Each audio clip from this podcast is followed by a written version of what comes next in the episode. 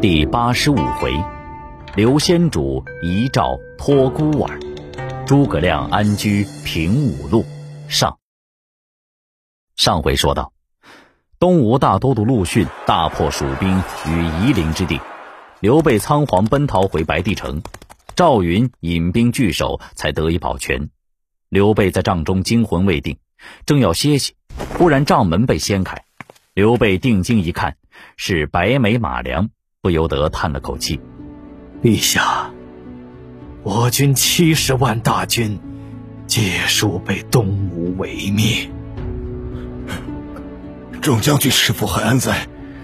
冯袭、张南、傅彤、程基、沙摩柯等。”都已战死，只恨那奸贼黄权带江北之兵投靠魏国去了。陛下，可将黄权加小问罪。